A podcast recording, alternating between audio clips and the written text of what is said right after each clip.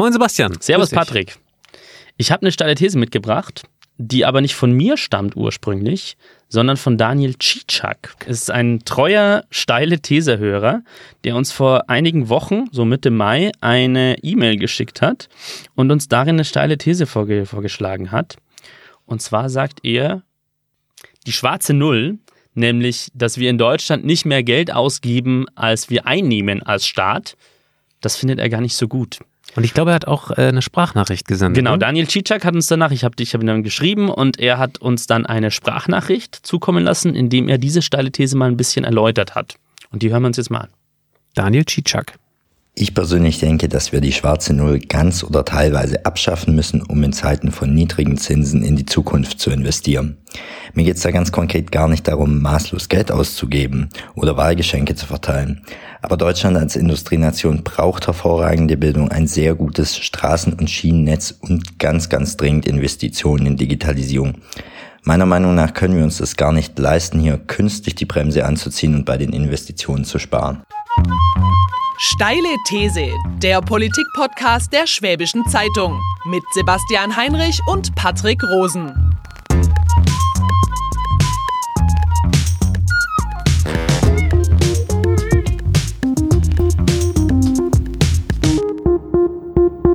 Ja, Sebastian, was sagst du zu Daniel Cicaks These, dass wir wirklich, also besser gestern als morgen, halt investieren müssen mit unseren ähm, Staatseinnahmen und eben nicht sozusagen Schulden zurückzahlen? Ich bin absolut bei ihm.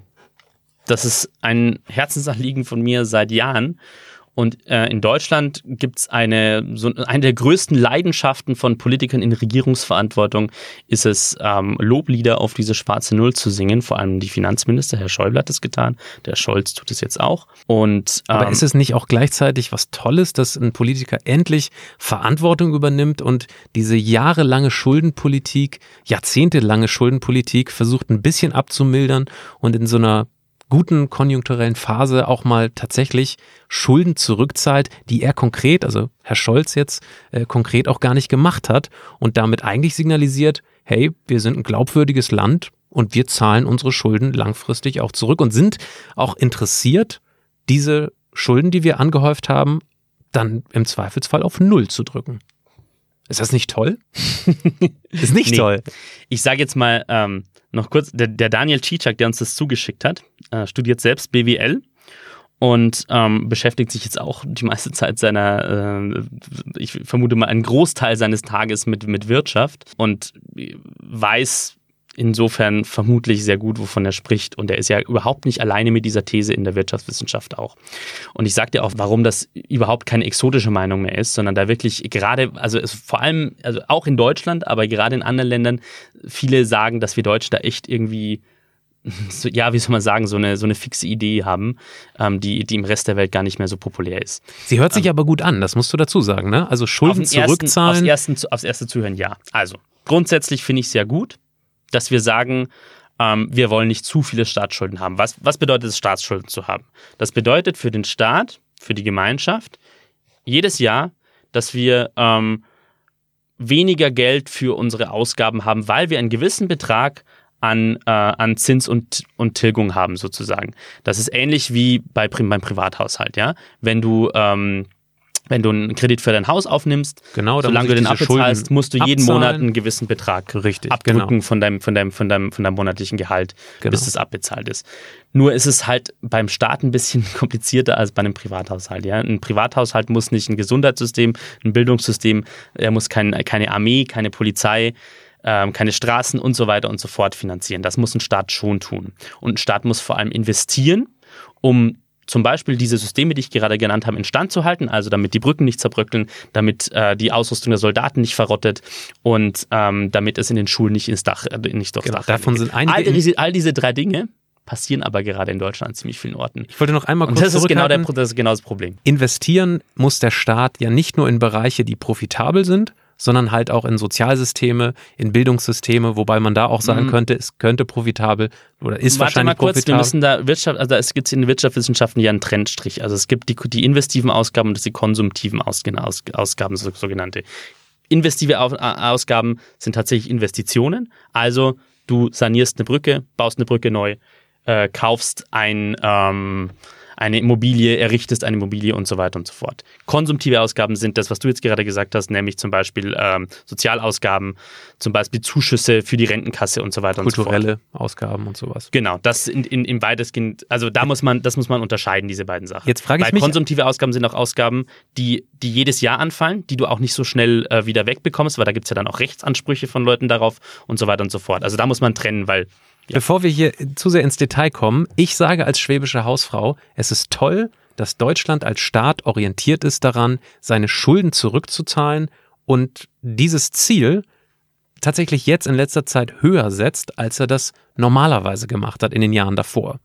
Patrick, du und du doch, sagst, du bist doch überhaupt nicht glaubwürdig als schwäbische doch, Hausfrau. Ich bin die schwäbische als Hausfrau aus dem. Als Oh Ostfriese. Oh ich bin kein Friese, aber gut. Nein, tatsächlich. Ähm, Ach stimmt, du bist gar kein Friese. Ja, ähm, tatsächlich würde mich als, als schwäbische Hausfrau ähm, interessieren, was daran so verwerflich ist, wenn sich ein Politiker hinstellt und sagt, ich will jetzt primär, komme was wolle, mhm. hier einen positiven Haushalt hinbekommen und wir wollen nicht auf mhm. nächste Generationen uns verschulden, weil die mhm. ja über Jahre hinweg einfach mehr ähm, diese, diese Zinslast tragen müssen. Ich habe dir ja gerade schon gesagt, also wie gesagt, ich zweifle nach wie vor an deine Glaubwürdigkeit als schwäbische Hausfrau. Ich bin eine. Nein. Aber jetzt mal ernsthaft, liebe schwäbische Hausfrau Patrick. Ich habe dir vorhin schon gesagt, dass ha private Haushalte ja nicht so sind wie Staaten. Ja, bei Staaten ist vieles, vieles extrem, enorm komplizierter als bei privaten Haushalten.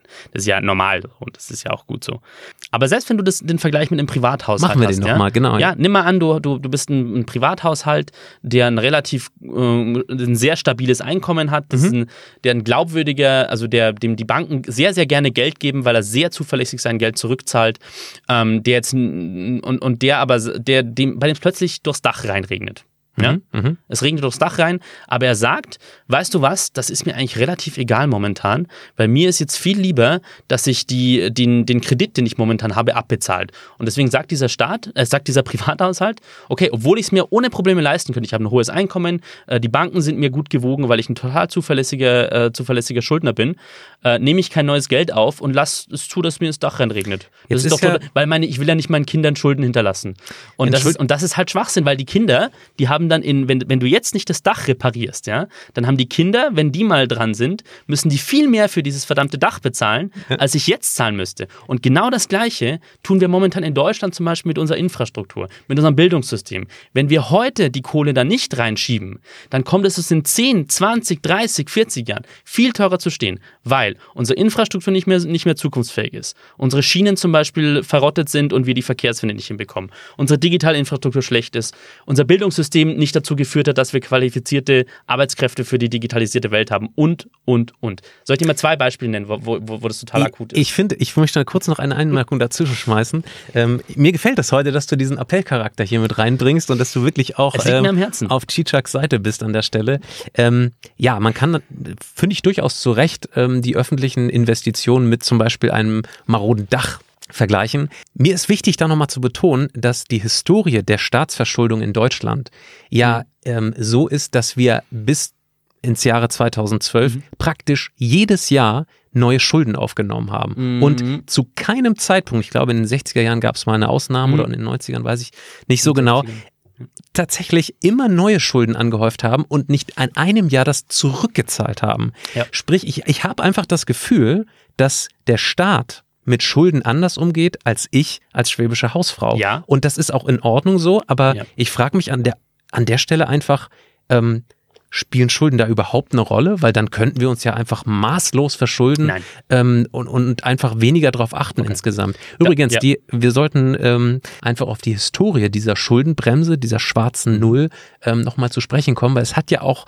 ähm, eine Geschichte, wie es zu diesem ja. Loch in, in der Decke kam, das du so beschreibst. Film ab. Die Geschichte der deutschen Staatsverschuldung ist seit dem Zweiten Weltkrieg ganz unterschiedlich. Nach dem Zweiten Weltkrieg und der Währungsreform 1948 startete Deutschland mit vergleichsweise wenig Schulden in die Nachkriegszeit. Bis Mitte der 1970er Jahre hatte Deutschland eine Staatsverschuldung in Höhe von unter 20 Prozent der jährlichen Wirtschaftsleistung. Erst mit der Ölkrise, den folgenden wirtschaftlichen Problemen und den deswegen nötigen Staatsausgaben verdoppelte sich die Schuldenquote bis Mitte der 1980er auf mehr als 40 Prozent. Danach blieb die Schuldenquote relativ stabil bei um die 40 Prozent. Damit hatte die Bundesrepublik Deutschland im internationalen Vergleich relativ wenig Staatsschulden.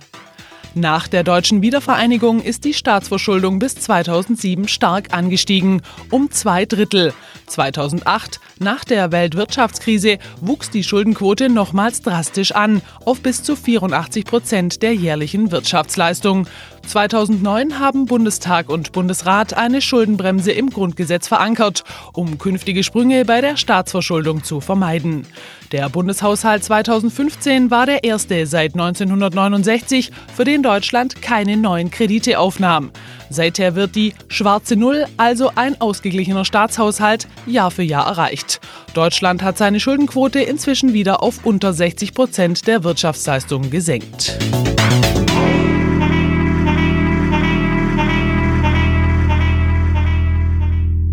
Ich sage jetzt mal, liebe schwäbische Hausfrau Patrick, ich komme jetzt gleich mal zurück auf, äh, auf das, was du vorhin gesagt hast mit, äh, sollten wir uns maßlos verschulden? Nein, sollten wir natürlich nicht.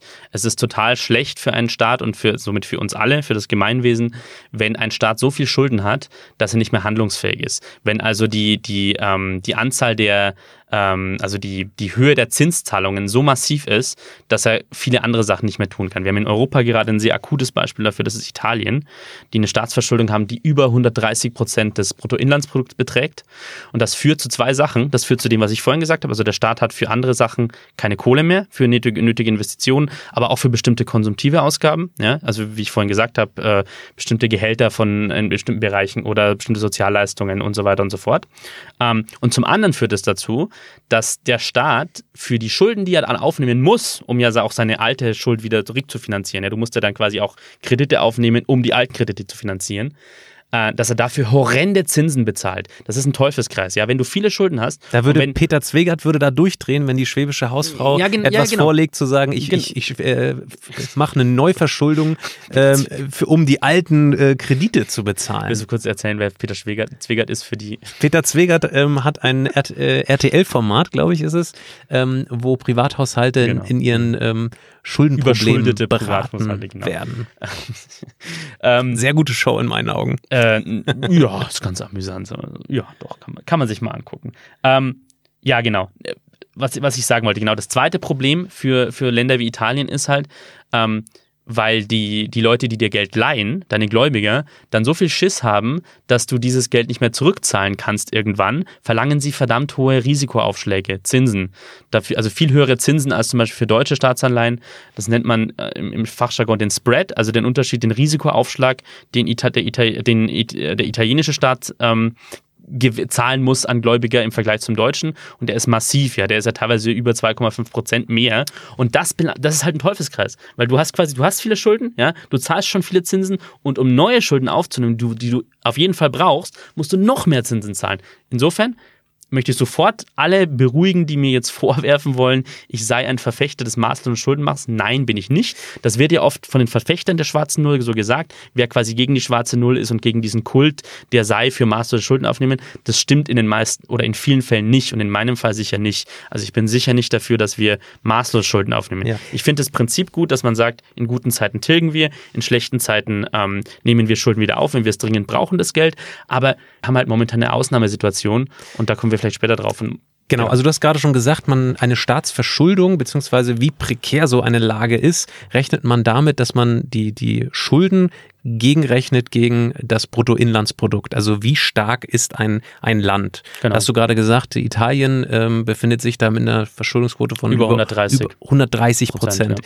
Deutschland hingegen, ähm, da fällt dieser Wert. Wir sind ja. jetzt im letzten Jahr, glaube ich, knapp an der 60 Prozent. Erstes Mal zum ersten Mal drunter. Was und die Maastricht-Kriterien genau. sozusagen ähm, sagen. Genau. Vielleicht erzählst du nochmal, was die Maastricht-Kriterien so besagen. Ja. Äh, ich will dir nur dazu sagen, dass immer wenn ich diese ähm, diese Tabellen so mitverfolge, muss ich sagen, kommt bei mir ja schon irgendwo ein Gefühl der, äh, ja, ein, ein, ein sehr gutes Gefühl auf, weil ich denke, dass wir sehr, sehr verantwortungsvolle Politiker haben, die eben auch für die niedrigen Zinsen von Deutschland sorgen. Ne? Das muss man auch dazu sagen. Ähm, je, ein Land, was weniger Schulden aufnimmt, ähm, muss dann wiederum weniger Zinsen ähm, an seine Gläubiger bezahlen. Das hängt ja schon miteinander zusammen. Da hast du recht. Das ist aber nur der eine Teil. Das Problem ist an, diesem ganzen, an dieser ganzen Rechnung, es gibt halt eine riesige Schattenseite. Nochmal kurz auf diese Maastricht-Kriterien. Also es geht ganz kurz darum, das sind, es basiert auf den Maastricht-Verträgen, die letztlich die Grundlage für den Euro waren, für die Einführung des Euro waren.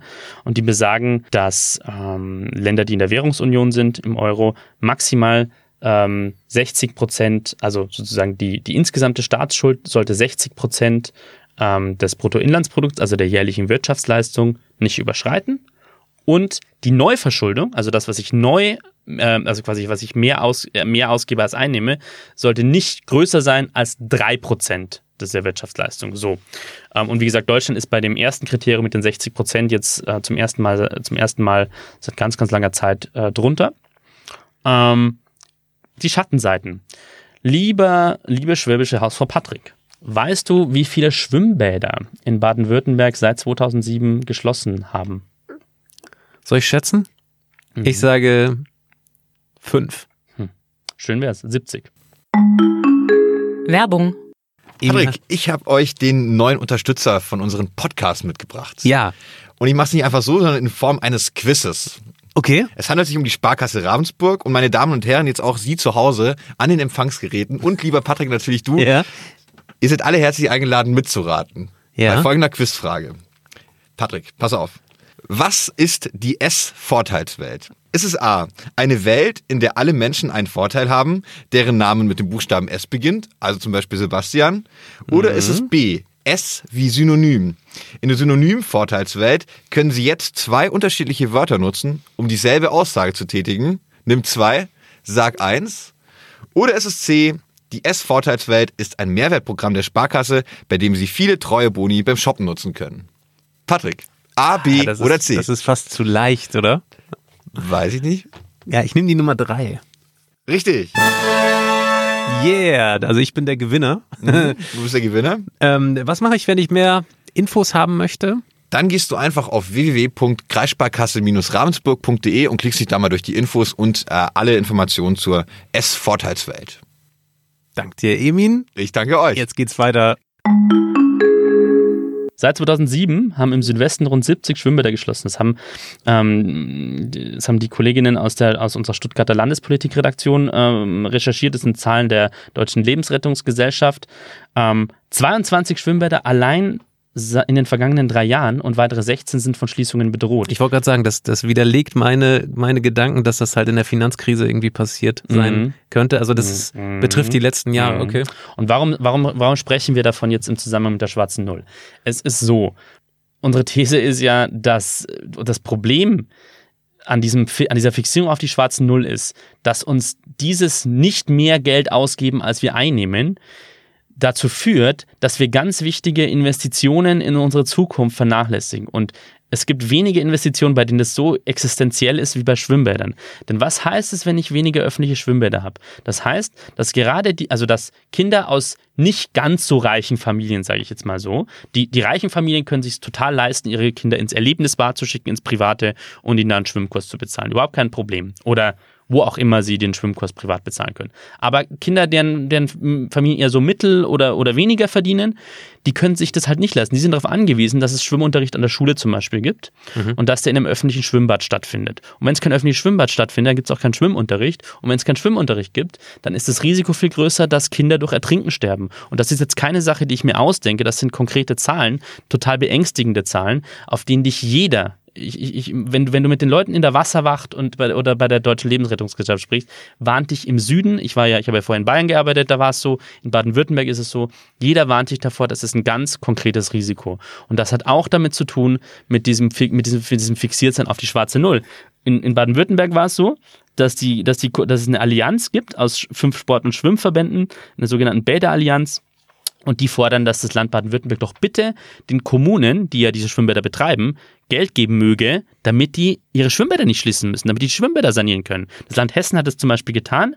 Das Land Baden-Württemberg sagt, nö, machen wir nicht. Wir haben schon 600 Millionen Euro eingeplant, mehr kriegt er nicht. Und das in einem reichen Land wie Baden-Württemberg. Das ist in meinen Augen, gelinde gesagt, ein Skandal. Das geht nämlich zu Lasten der wirklich Schwächsten in der Gesellschaft, der Kinder. Und das finde ich einfach nicht okay, dass wir, dass es uns wichtiger ist, ähm, keine Schulden aufzunehmen, als, als das zu machen. Willst also, du noch ein Beispiel dafür? Nee, nee also ich äh, muss da kurz klein beigeben. Also äh, mit Menschenleben äh, als Argumente hätte ich jetzt nicht gerechnet und kann naja, das auch. Ich will es ähm, jetzt nicht überdramatisieren, aber es ist halt, also das ist ja nicht was, was ich sage. Es ist halt wirklich schon. so, dass das, dass das eine Kette ist, die im Endeffekt zu einer größeren Gefahr da ist. Ich will das auch nicht niederreden. Ich meine, äh, Menschenleben, das ist klar, dass das äh, Menschenleben first. Trotzdem frage ich mich immer noch, ähm, macht es volkswirtschaftlich generell Sinn, Schulden zu machen? Und die Frage ist, wenn ja, wann genau?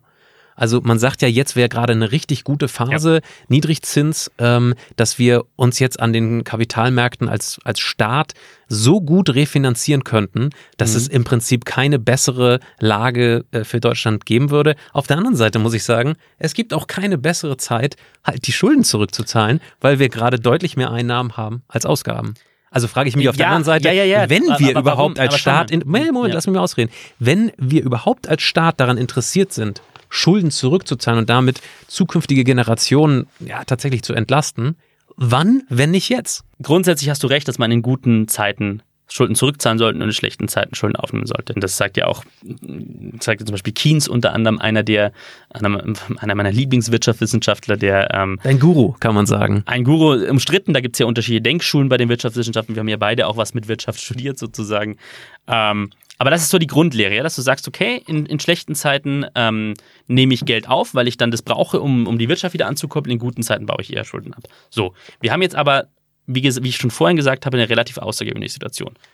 Niedrigzinsphase, hast du vorhin gesagt. Das müssen wir vielleicht nochmal kurz, den, den, den, also viele Hörer wissen das vielleicht, aber nochmal kurz ganz grob erklären. Ja? Wir haben seit der sogenannten ähm, Finanzkrise, die so 2008, 2009 begonnen hat, haben wir in Deutschland, äh, in Europa ja das Problem gehabt, dass ein paar Staaten wirklich am Rande des Bankrotts standen, ähm, weil sie sich, weil sie so viel Geld in die Rettung ihrer Banken stecken mussten, dass sie, dass ihre Verschuldung massiv gestiegen ist und dass die tatsächlich echt die Pleite riskiert haben. Stichwort Griechenland, ähm, Stichwort andere, andere Länder, Irland, äh, die Portugal, Spanien, Italien und so weiter und so fort. So. Äh, was hat die Europäische Zentralbank gemacht? Also sozusagen die Hüterin über die Stabilität des Euro in Frankfurt, hat gesagt, wir senken die Zinsen also das, das, die, die Kosten dafür, ganz grob gesagt, die Kosten dafür, äh, sich Geld auf dem Finanzmarkt zu holen, die senken wir so stark, also wir machen Geld so billig, dass diese Länder ähm, nicht ins, ins, ins, ins Trudeln geraten, ja, dass sie ihre Staatsschuld nicht ins Unermessliche wächst. So. Ähm, das hat eine gute und eine schlechte Seite. Die schlechte Seite, das merkt jeder Mensch, der ein bisschen Geld auf der Seite hat momentan. Das Irgendwann auf, wollten Sparbuch, wir auf Inflation kommen. Vom Sparbuch Jetzt kriegst du gar nichts mehr. Vom Sparbuch kriegst du gar nichts mehr. Äh, fürs, für, dein Spar, für das Geld auf dem Sparbuch kriegst du gar nichts mehr. Fürs Festgeldkonto kriegst du gar nichts mehr. Ähm, es ist super schwierig, dein Geld, das du dich dir erspart hast, so anzulegen, dass du, dass du, dass es nicht an Wert verliert durch die, durch die, durch die Preiserhöhung, durch die Inflation. So. Ähm, die gute Seite ist, wer jetzt gerade Schulden macht, weil er zum Beispiel privat sich ein Haus kaufen will oder ähm, weil er ein, sich ein Auto kaufen will oder eben als Staat, weil er Geld aufnehmen will, der kriegt die günstigsten Konditionen ever in den letzten Jahren. Ja? Und das ist gerade der Fall. Das ist das eine. Ja? Also Deutschland Moment, kann. Behalt den zweiten Punkt mal ja. kurz im Kopf. Jetzt bin ich die schwäbische Hausfrau, die sagt: Aha, Schulden machen ist nicht mehr so schlimm wie früher zu meinen Zeiten, wo ich mein Haus gebaut habe. Ich bin jetzt die schwäbische Hausfrau. Mhm. Zu ähm, 5, 6 Prozent, mhm. vielleicht noch mehr. Jetzt frage ich aber trotzdem, Sebastian, kann sich das wieder ändern? Klar. Kann dieser Zins sich so das entwickeln, dass plötzlich eine Staatsverschuldung, die ich in sch schlechten Zeiten aufgebaut, an guten Zeiten mhm. aufgebaut hat in unserem Fall, dann plötzlich uns das Mark bricht? Ja kann sich wieder ändern. Und deswegen sage ich ja, es gibt ja einen Unterschied in der Verschuldung. Und wie, auch da kann man wieder das vergleichen, vielleicht mit einem Privathaushalt. Wenn du Kredit aufnimmst, ja, wenn du jetzt hm, keine Ahnung, dir 50.000 Euro leist bei der Bank, um einen, um über deine Verhältnisse zu leben, also um dir einen Lebensstil zu leisten über Saus und Braus, ja, weil du fünfmal im Monat im teuren Restaurant äh, essen gehen willst, obwohl du es dir eigentlich nicht leisten könntest und so weiter und so fort, dann würde ich jetzt tendenziell sagen, mm -mm, keine gute Idee. Wenn du aber sagst, ich will diese 50.000 Euro aufnehmen, weil ich zum Beispiel mein Bad sanieren will, ähm, weil ich mein Dach reparieren will und weil ich ähm, vielleicht eine Wohnung, die ich selber vermiete, die so sanieren will, dass ich ein bisschen mehr Miete verlangen kann und somit mehr Einkommen habe, würde ich sagen, hey, super Idee. So, und das ist genau der Punkt bei den Staaten. Ich sage ja nicht, wir sollen uns Geld dafür leisten, dass wir jetzt uns dauerhafte, dauerhafte Einnahmen an die Backe holen. Ja? Wenn wir zum Beispiel sagen, wir wollen, ähm, keine Ahnung, ähm, bestimmte Sozialleistungen erhöhen, dann sollten wir das eher so machen, dass wir dann sagen, okay, dann müssen wir auf der anderen Seite Steuern erhöhen. Das können wir nicht über Schulden machen. Aber ich finde es eine verdammt gute Idee in manchen Situationen, zu sagen, wir leihen uns gerade. Deutschland zahlt super, super wenig momentan für, für, für seine Staatsanleihen. Für die zehnjährigen Staatsanleihen, ich suche mir gerade nochmal mal die Zahlen, äh, die Zahlen raus, zahlen wir momentan in Deutschland, ähm, die aktuellsten Zahlen, die ich jetzt gerade habe, 0,13 Prozent für zehnjährige Staatsanleihen. Das ist super wenig. Konkrete Frage. Und es wäre, und es wäre super sinnvoll zum Beispiel, da ein bisschen mehr Geld uns zu holen momentan, um zum Beispiel das in unser Schienennetz äh, zu investieren. Und wenn wir mehr investieren würden und das über Schulden sozusagen finanzieren, über Neuschulden, mhm würde dieser prozentuale Zinssatz steigen? Wenn wir so, also das, wie gesagt, das ist ja alles eine Frage des Maßes. Ja? Verstehst du? Hier, natürlich, hier, natürlich können wir jetzt nicht von heute also auf so morgen. So hängt doch Investition ja. mit der Neuverschuldung Patrick. zusammen. Ja, wir, total. Na, Aber siehst du, es also, geht ja nicht darum, jetzt maßlos uns zu verschulden. Es geht darum, Investitionen zu finanzieren. Und Investitionen für einen Staat bedeuten ja, du bleibst auch in Zukunft ein funktionierender, wettbewerbsfähiger äh, Staat, der, der, der eine gute Zukunft hat, der seinen Bürgern eine gute Zukunft hat, der garantiert, dass, dass, dass das Land wirtschaftlich leistungsfähig bleibt, ähm, dass das Land weiter funktioniert, ja, dass, die, dass, äh, dass es ein Staat ist, in dem die Menschen gerne leben und arbeiten, ganz banal gesagt, ja. Weil wenn, meine, wenn die Straße vom Haus kaputt ist, wenn ich mit der Bahn äh, nicht mehr vorankomme, wirklich, wenn die digitale Infrastruktur schlecht ist und so weiter und so fort, dann, dann setze ich ja die Zukunft meines Landes aufs Spiel. Du hast vorhin mal den, den, ähm, den neuen Bundeshaushalt angesprochen. Ich habe da nicht das Gefühl, dass äh, zum Beispiel mit, der, ähm, mit dem neuen Verteidigungsetat, mhm. ähm, da, dass dort diese sinnvollen Investitionen tatsächlich angestoßen werden. Das hat jetzt vielleicht verschiedene mhm. ähm, Gründe. Ähm, nochmal, ich finde es tatsächlich ähm, sind zwei völlig konträre Ziele. Das eine ist, die, die, die Staatsschulden irgendwo runterzubringen. Jetzt sind wir tatsächlich mal in den Maastricht-Kriterien mhm. der 60 Prozent, mhm. wie wir angesprochen haben. Auf der anderen Seite hast du natürlich recht, dass wir diese Investitionen nicht stoppen mhm. können, die auch in sehr, sehr sinnvolle Bereich des öffentlichen Lebens reingehen sollen. Ähm, es sind aber zwei völlig konträre Ziele, die man nicht beide erfüllen kann, meiner Meinung nach, weil wir tatsächlich in den letzten Jahren seit 2012 endlich die äh, Schuldenberge äh, zurückzahlen. Jetzt mal die Frage konkret, ähm, Sebastian. Mhm. Wir wollten die Schuldenbremse erklären, weil auch die Schuldenbremse, die ja verfassungsrechtlich im Grundgesetz ähm, verankert mhm. ist und in den Landesverfassungen größtenteils mhm. jetzt ähm, äh, auch verankert wurde, beziehungsweise übersetzt wurden, ähm, die lassen ja zum Teil ähm, Ausnahmen zu.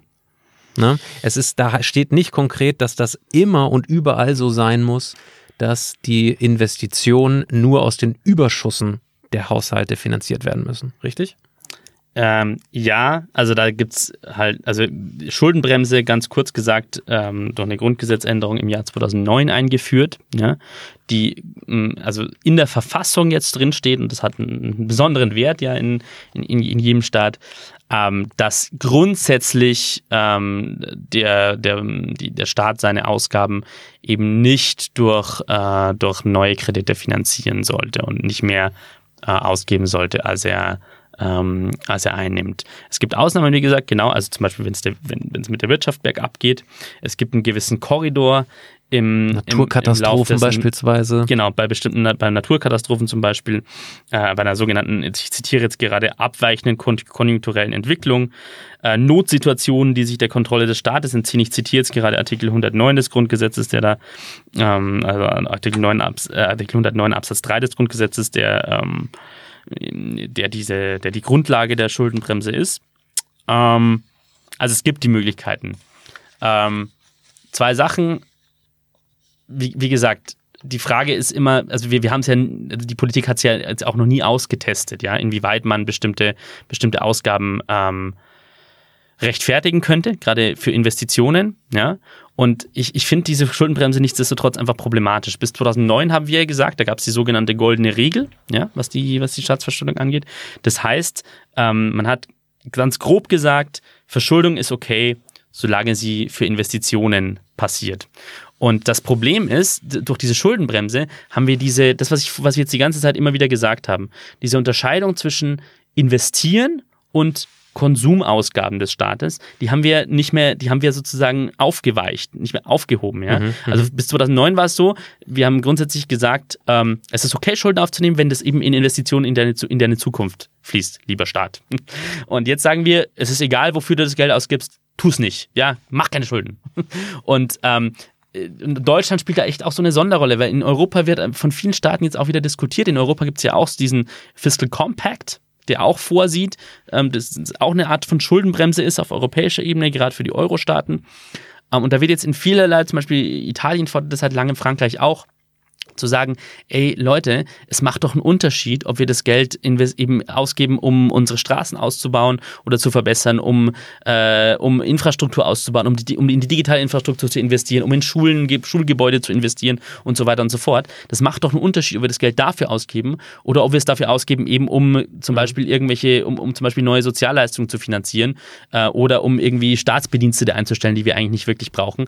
Ähm, das, den Unterschied mhm. muss man schon machen. Mhm. Und das tun wir in Deutschland eben momentan in meinen Augen nicht. Wir sagen nur, das sagt, hat der Schäuble gesagt, das sagt, äh, das sagt Olaf Scholz oh super, wir haben eine schwarze Null, wir geben nicht mehr aus, als wir einnehmen. Aber ähm, es gibt halt ich, echt hab, dramatische Zahlen das dazu, dass wir, dass wir da echt einen Investitionsstau vor uns herschieben. Ich, ich verstehe das. Das mit dem Investitionsstau nehme ich dir komplett ab und das sind auch Kern, also das sind wichtige ähm, Teile des Lebens, die der Staat finanzieren muss. Ja. Ich gebe dir jetzt mal, wir haben noch tatsächlich nicht die Zahlen genannt. Also Deutschland hat einen ähm, Schuldenstand von derzeit 1,91 Billionen Euro. Mhm.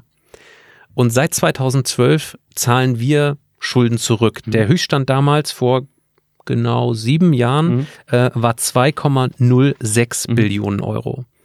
Ja, das, da merkt man mal die Relation. Mhm. Das ist nicht viel, meiner Meinung nach, ähm, was wir überhaupt zurückgezahlt haben. Letztes Jahr waren es 53 Milliarden Euro mhm. im Jahr 2018, die wir zurückgezahlt ja. haben. Ähm, Bayern ist dabei der, der, ähm, das Bundesland, was am höchsten den Schuldenabbau betrieben hat, mit minus 13, 9 Prozent der, der ja. bayerischen Schulden. Das wollte ich anteasern, dann spielen wir gleich das Erklärstück.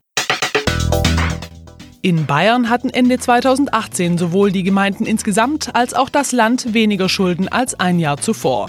Der Freistaat Bayern hat es sogar geschafft, seine Schulden um 13,9 Prozent abzubauen, von rund 17 Milliarden auf 14,6 Milliarden Euro.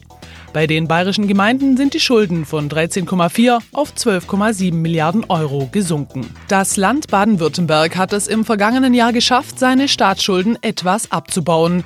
Laut Statistischem Bundesamt war Baden-Württemberg Ende 2018 bei Banken und Privatunternehmen mit 43,6 Milliarden Euro verschuldet. Das waren 4,5 Prozent weniger als noch im Jahr 2017. Anders sieht es bei den Gemeinden im Südwesten aus. Ihre Verschuldung stieg um 1,3 Prozent auf 8,1 Milliarden Euro.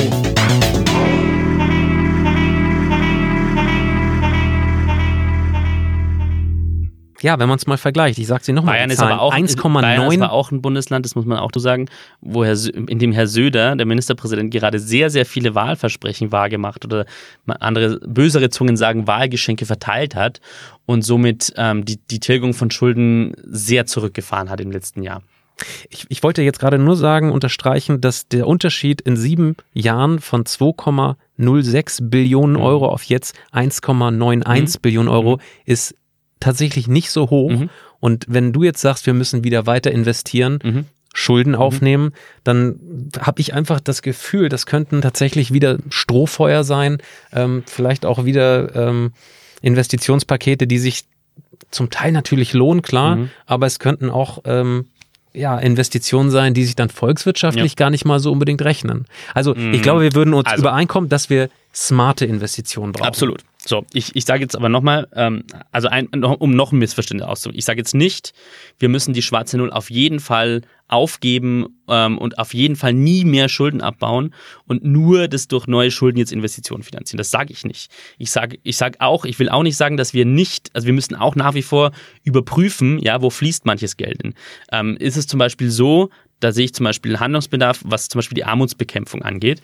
Da haben wir momentan, also da geht es jetzt eher um konsumtive Ausgaben, aber damit könnten wir ja auch ähm, mehr Spielraum schaffen. Wir haben momentan sehr viele Leistungen und die Leistungen sorgen zum Beispiel in großen ähm, in, in, in, Teilen nicht dafür, dass es den Menschen, die wirklich das Geld brauchen, besser geht, ja. Oder wir haben den Fall, dass wir das Kindergeld zum Beispiel ausbezahlen an Familien, egal wie viel, wie viel Einkommen sie haben. Das sind so Sachen, wo ich sage, okay, müssen wir da wirklich an der Stelle das Geld ausgeben oder nicht? Also ich will nicht sagen, dass wir nicht immer wieder auch checken müssen, geben wir das Geld an der richtigen Stelle aus. Ich sage nur, in dieser gerade in dieser historischen Phase jetzt gerade niedriges Zinsniveau sollten wir an manche Investitionen echt ein bisschen mehr anstoßen und dann nicht vielleicht in, in, in, immer so blind auf nur auf diese schwarze Null blicken, sondern auf andere Sachen. Zum Beispiel darauf, ja, ähm, Zahlen vom Statistischen Bundesamt, äh, jetzt vom Februar 2019. Ähm, Wertverlust der Infrastruktur in Deutschland. Also der Unterschied zwischen äh, Nettoinvestitionen und, ähm, und Wertverlust, ja, also mhm. in, in den vergangenen Jahren, der öffentlichen Infrastruktur. Da geht es nicht um Wohnungen, sondern um so Sachen wie Straßen, Brücken und so weiter und so fort. Mhm. Und da haben wir seit der deutschen Einheit haben, hat, hat die Infrastruktur 21,5 Milliarden Euro, die öffentliche Infrastruktur, an Wert verloren, weil, wir, weil, wir, weil, der, weil der Wertverlust größer war als das, was wir investiert haben, darin sie zu reparieren. In, äh, in, in, seit 2003 ist der Wertverlust sogar noch größer, das sind 87 Milliarden Euro. Also weil wir, in den Jahren bis dahin ja gut, deutlich mehr teilweise investiert haben in Infrastruktur, Aufbau Ost und so weiter und so fort will sagen, wir schieben da ein gigantisches Problem vor uns her. Und mit dieser, also, mit, und noch, Moment, noch, noch ein Beispiel. Moment, Moment, da muss ich jetzt ganz kurz ja. mal eingreifen, weil ein Wertverlust von öffentlichen ähm, Gütern, wie auch immer, das können Straßen sein, Brücken, ja. der wird immer da sein, auch wenn du investierst. So, du kannst, aber ich aber glaube, es, dein es, Argument es geht, ist. Es geht um den Nettoverlust. Also es geht ja. darum, dass wir mehr Wertverlust haben, als wir investieren in diese Infrastruktur. Ja? Und das war ja in, in den Jahren bis 2002 anders, weil wir unter anderem so Sachen hatten wie den Aufbau aus, wo wir teilweise sehr viel Geld in Infrastruktur gesteckt haben und im Endeffekt in, in der Summe, ja, haben wir gesagt, okay, wir haben auf der einen Seite hat, keine Ahnung, die Brücke ist ein Jahr älter geworden, die hat so und so viel an Wert verloren, aber diese andere Brücke haben wir neu gebaut oder saniert, die hat so und so viel an Wert gewonnen. Ja? Und wir machen halt momentan seit Jahren, weil wir eben sparen wollen und so weiter und so fort, geben wir da viel zu wenig aus in dem Bereich. Da frage ich mich, wenn, wenn wir jetzt in den nächsten Jahren tatsächlich äh, in Schwimmbäder investieren, in Straßen, mhm. in, in Brücken, mhm. äh, ins Schienennetz und so, ähm, ob du da nicht denselben Effekt hast. Also ich weiß jetzt nicht, ob das was ganz, ganz Außergewöhnliches ist, dass die, dass die Abschreibung oder dass die, die Nettoverlust höher ist als die Investition weil wir sprechen ja wirklich von, von einem bundesweiten. Ja, yeah, und es geht darum, aber es geht ganz um ein ganz einfaches Phänomen, dass wir nämlich zu wenig Kohle, also wirklich ganz banal gesagt, zu wenig Kohle in in diese Infrastruktur reinbuttern. Ja, ich kann mit der Relation gar Geld, anfangen, aber dass du, dass du, dass da so wenig Geld reinfließt. Naja, die mhm. Relation ist ganz einfach.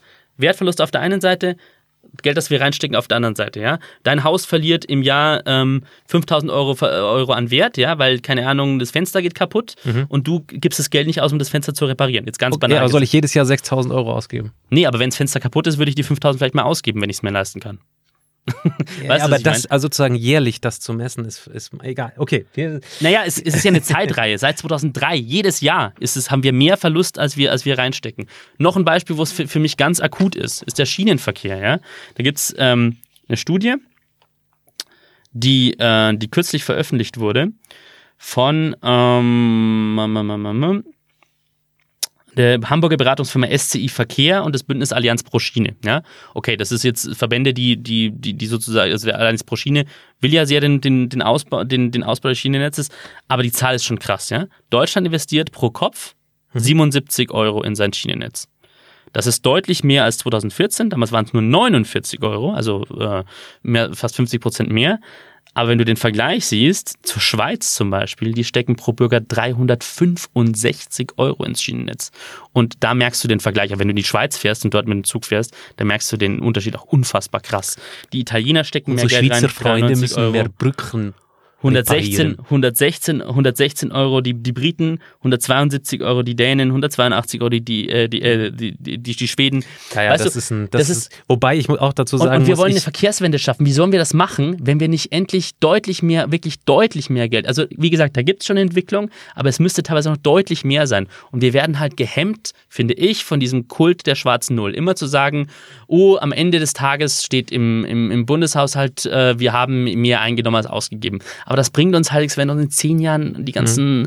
wenn wir noch viel mehr ausgeben müssen dafür, weil, weil, weil die Infrastruktur inzwischen noch weiter sich verschlechtert hat. Und wir müssen da jetzt echt Mit Also Augenmaß natürlich, aber wir müssen da, wir müssen da umdenken. Wir müssen die Prioritäten einfach verändern. Da bin ich voll bei dir. Obwohl ich sagen muss, dass ähm, ich komme jeden Tag mit der Bahn zur Arbeit und äh, da ist in Baden-Württemberg, äh, speziell in Oberschwaben, gerade extrem Schienenersatzverkehr angesagt. Und ich kenne aber Das keinen. haben wir halt auch seit Jahren, weil das liegt ja auch daran, jetzt gerade die Strecke Ulm, äh, Ulm-Friedrichshafen, die du fährst, ja. Mhm. Nee, alle. Weil das Es ja- sind tatsächlich Ich weiß, alle aber gerade, betroffen. gerade bei dir, weil das halt, ich meine, das ist doch ein Skandal, dass im Jahr 2019 diese Strecke noch nicht elektrifiziert ist, dass da immer noch Dieselloks fahren.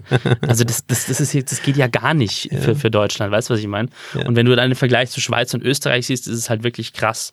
Und wie gesagt, wir müssen da aus meiner Sicht einfach mal die, die Prioritäten überdenken. Nix, nicht blindwütig die Kohle ausgeben, einfach so. Genau, das ist Wie nämlich das jetzt diese- irgendwie gerade ähm, äh, Da hätte Beispiel ich als schwäbische Hausfrau tatsächlich Angst davor, dass nicht. diese Strohfeuer willkürlich Nein. verteilt werden, wenn jetzt die Initiative ausgerufen würde, hey, wir halten nicht mehr an der schwarzen Null fest und dann kriegen meinetwegen nicht nur ähm, die, die, äh, die Bahn oder meinetwegen ähm, ja, Digitalinfrastrukturdienstleister, obwohl das schwierig ist, weil das offensichtlich private Unternehmen für den Ausbau der da verantwortlich ist, sondern wenn man willkürlich per Gießkanne jetzt die es geht, Investitionen nein, es geht doch verteilt. gar nicht ne? ums Willkürliche. Es geht echt nicht ums Willkürliche. Es geht auch nicht darum, wie gesagt, so konsumtive Ausgaben, also Sozialleistungen zum Beispiel über, über Schulden zu finanzieren.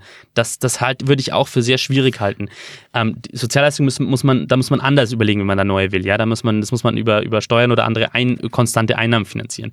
Was ich aber sage, ist eben, ähm, was, was ganz speziell die Investitionen angeht, da haben wir echt einfach, setzen wir einfach momentan die falschen Prioritäten. Und wenn man sich jetzt gerade die aktuelle Bundesregierung anschaut, da ist halt auch echt so, ich meine, wir, wir geben halt schon viel Geld aus, auch für, für neue Leistungen, die ich teilweise für gut halte, aber teilweise so gerade dieses Projekt Grundrente ohne Bedürfnisprüfung, was die SPD will, ja, das ist echt echt problematisch. Und das ist und weißt du und für sowas ist ist für, so, für solche Ausgaben die die ja in die Zukunft sich fortschreiben ist Geld da. Aber auf der anderen Seite wenn es um Investitionen geht beharren wir dann auf der schwarzen Null. Und das halte ich echt für für eine sehr kurzsichtige Politik. Ist vielleicht das eigentliche Problem, dass, ähm, dass es halt keinen Konsens gibt, was sinnvolle Investitionen sind? Ich schiel da auf den Verteidigungsetat wieder. Naja, was heißt Konsens? Also ich meine, natürlich musst du, musst, musst, musst du immer darüber debattieren, ja, wofür, wofür wollen wir Geld ausgeben? Das ist ja in der Demokratie eins der, der heiligsten Werte, dass das das Parlament entscheidet am Ende, wofür wie viel Geld ausgegeben wird. Ähm, gut, ich meine, gerade beim Verteidigungsetat ist es halt aber nun mal so, dass die Bundeswehr echt äh, auch da einen massiven Investitionsstau hat. Ja, natürlich, aber ähm, die, die Ausrüstung schlecht ist, da massiv investiert werden müsste. ich wollte nur damit sagen, dass plötzlich jedes Ressort dann sozusagen alles als ganz, ganz wichtige Investition anpreist ja, und klar, sagt, wir brauchen viel Geld. Das ist klar, das ist klar. Ja. Äh, ja, das, aber das ist ein anderes Thema. Ja, da, da, da reden wir jetzt gar nicht so um die schwarze Null, sondern darum, wem gibst du wie viel Geld. Da könnte man jetzt auch über das Entwicklungsministerium reden, das zu Recht sagt, dass es viel zu wenig Geld äh, aus, äh, ausgibt. Aber da geht es jetzt auch nicht so sehr um Investitionen, sondern auch eher so um konsumtive Ausgaben. Aber das ist ein anderes Thema. Wir Mhm. reden ja heute darum, aus meiner Sicht, wir sparen uns die Zukunft kaputt. Aus meiner Sicht und aus der Sicht von Daniel Cicak, dem ich nochmal sehr danke für diese, ähm, für diese hörersteile These. Ähm, ja, und ich glaube, wir haben jetzt ganz gut in der Diskussion so die, die, die beiden Standpunkte darüber gebracht. Und vielleicht können sich die, die Zuhörer da jetzt besser noch ihre Meinung bilden.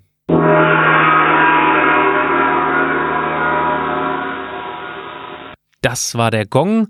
Vielen Dank fürs Zuhören, liebe Hörerinnen und Hörer. Vielen Dank auch nochmal von mir an Daniel Cicak. Das war tatsächlich eine sehr, sehr gute Anregung thematisch. Ich habe heute viel dazugelernt als schwäbische Hausfrau. Ich glaube, wir sind uns einig, Sebastian, dass ähm, Investieren im Maß ähm, vonnöten ist und auch gerade in dieser Phase, konjunkturellen Phase, extrem sinnvoll wäre und dass diese schwarze Null als sozusagen heiliges Symbol ähm, ja schwierig ist, so würde ich es mal behaupten, oder? Äh, ja, also das habe ich ja ähm, schon, schon, schon zu Beginn gesagt, dass ich das, ähm, diesen Fetisch, den wir da in Deutschland aufgebaut haben, diese schwarze Null für echt, ein, echt schwierig halte. Ähm, aber auf der anderen Seite sage ich jetzt auch nicht, man muss jetzt hier alles ähm, äh, irgendwie maßlos nur noch Kohle ausgeben. Ja, ähm, das ist Das Ding ist, das vermarktet sich halt ziemlich gut. Wenn jemand sagt, ab jetzt wird zurückgezahlt, das gibt ein gutes Gefühl, Klar. das ähm, Aber du musst halt immer die Schattenseite sehen und die ist halt massiv. Glaubwürdigkeit. Also ne? die Schattenseite ist halt echt massiv momentan dadurch, also dass wir halt einfach in so vielen Bereichen äh, Ausgaben nicht tätigen, die wir besser, also Investitionen nicht machen, die wir besser äh, machen würden und dass wir halt die Probleme, die wir dadurch anhäufen, viel viel größer sind als die die Probleme, die entstehen würden, wenn wir jetzt ein, ein bisschen langsamer Geld zurückzahlen würden oder vielleicht auch mal mhm. neue, neue Schulden aufnehmen würden. Also ich, ich würde mir da einfach echt so ein bisschen mehr, mehr mentale Flexibilität wünschen. Ja, ja also ich, es gibt ja zwei Szenarien, die äh, pro und contra sprechen, dieser schwarzen Null. Was ist, wenn, ähm, wenn wir uns sozusagen ähm, Einnahmen in Zukunft versperren, dadurch, dass wir jetzt nicht investieren, A. Hm. Oder B, ähm, wenn jetzt eine Rezession kommt ähm, und wir durch diese größere Schuldenlast ähm, uns tatsächlich Ausgaben vermeiden in Zukunft. Das wäre die, die Pro-Seite davon. Liebe Hörerinnen und Hörer, jetzt sind Sie dran. Ähm, geben Sie uns doch mal kurz Rückmeldung, was Sie über die Staatsverschuldung Deutschlands und die schwarze Null denken. Auf welcher Seite sind Sie da? Auf Daniel Tschitschaks und Sebastian Heinrichs Seite oder auf der Seite der schwäbischen Hausfrau Patrick Rosen? Würde uns interessieren, äh, was Sie darüber denken. Ja, und allgemein, wenn Sie äh, wie Daniel Tschitschak selbst eine steile These haben, dann schreiben Sie uns doch an steile These at schwäbische.de, geschrieben schwäbische. Ähm, Sie können uns auch auf Twitter kontaktieren, at Patrick von Rosen zusammengeschrieben oder at Bastiano Enrico zusammengeschrieben. Ähm, wir würden uns sehr freuen über Input von unseren Hörern. Vielen Dank fürs Zuhören nochmal. Auf Wiedersehen. Ciao.